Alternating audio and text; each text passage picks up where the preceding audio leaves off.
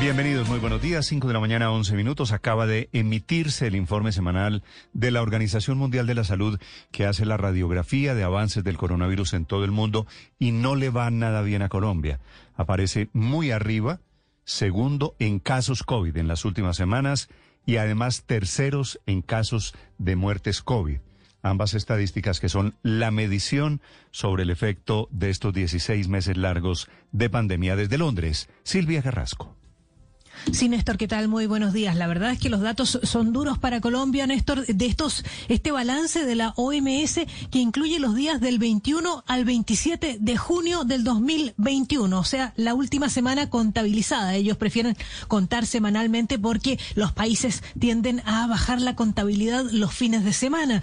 Bueno, lo que está diciendo la OMS es que en general en el mundo el coronavirus está en receso, o sea, que hay un 10% menos de muertes respecto de la semana anterior, pero que además en el mundo completo eh, ha sido la semana con menor mortalidad desde noviembre de 2020. Por lo tanto, se ve que hay un receso. Eso está ocurriendo en general en el mundo, excepto en África, que tiene una incidencia, una, un, alza muy importante, pero viene de cifras muy bajas, y el continente americano que aparece, Néstor, eh, estancado, o sea, no retrocede, pero tampoco está avanzando de manera importante. O sea, los casos de los casos de, de, los casos de coronavirus eh, cayeron un 1% y las muertes cayeron un 2% en todo el continente, pero no es lo suficiente como para decir que hay un cambio importante. En el resto del mundo, en Europa, por ejemplo, están cayendo los casos un 10% o están las muertes están cayendo también.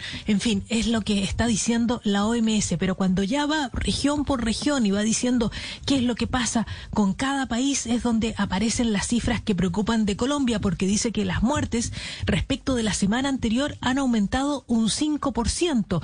Dice eh, este, este resumen de la OMS que, eh, que, que Colombia está registrando 90 muertos por cada 100.000 habitantes. Esa es la cifra la cifra que complica eh, de respecto, eh, respecto de lo que está pasando con el COVID-19. Pero más alto que, que Colombia está Paraguay, que tiene la delantera en el mundo en este momento con 113 muertos por cada 100.000 habitantes. Esa es la cifra que está dando.